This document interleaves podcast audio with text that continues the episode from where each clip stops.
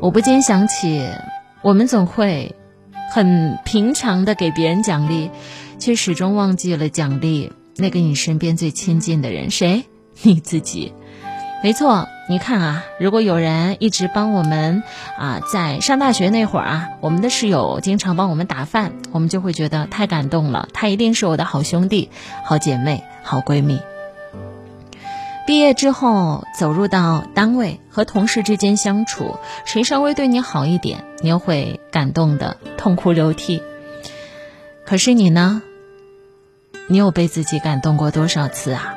你自己为你自己做了那么多的事儿，你不应该好好犒劳一下他吗？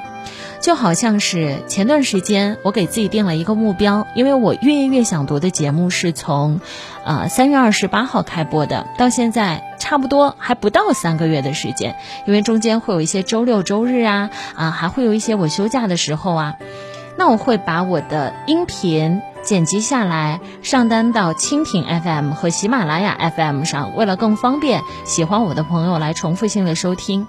当时我给自己立下了一个小的 flag，因为我在上面有不同的专辑嘛，有之前旅行节目的呀，啊，还有生活一点通啊，之前一零四频率的，还有。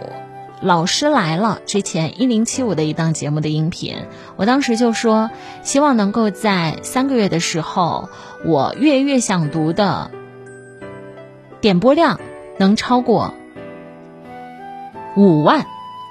后来呢，我一想不行，我要超过八万。到目前为止，今天为止，月月想读。在不同的平台的播放数据已经超过十万了，我总体专辑的播放量也已经超过了三十多万。看到这样的成绩，早就已经超出我的预估了。当时我那么满心期待和渴望的，今天看到了它的播放量，我没有给自己任何的奖励。后来我才发现，原来奖励自己才是让自己不会疲惫的方法。咱们换位思考，试着想一想。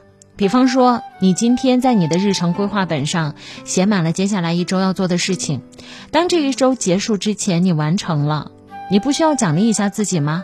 不奖励哪里有动力？所以说，记得取悦你自己，奖励你自己，好好的请自己吃一餐你爱吃的东西，好好的拥抱一下自己，好好的纵容一下自己。比方说，你想在家看一个电影，啊，你想多刷一会儿视频。你想和好朋友出去开一开碰碰卡丁车，无论你做什么，奖励你自己，像爱孩子，像爱一个最亲近的人一样，好好爱他。想让自己强大，我们首先要学会低头。什么样的人可以走得更远呢？那就是匀速向前走的，不是一会儿一冲刺的。什么样的人？可以站得更高呢，先学会低头，慢慢站起来的。三十而立，孔子说的三十而立，究竟什么是而立之年？而立只有成家和立业那么简单吗？并不是，立是你有判断力，你学会判断了事物到底是对是错的这种判断力；立是你脚踏实地，一点一点向上生长，扎了一个比较稳固的根，打好了地基，这。或许才是三十而立更不一样的意义吧。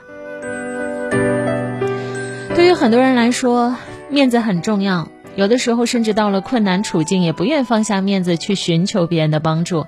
其实你仔细想想，你的面子有那么重要吗？不一定有哦。太平洋集团的前总裁曾经说过：“什么是脸面？如果你想干一番大事，有一番成就，从来都不要太顾及你的脸面。”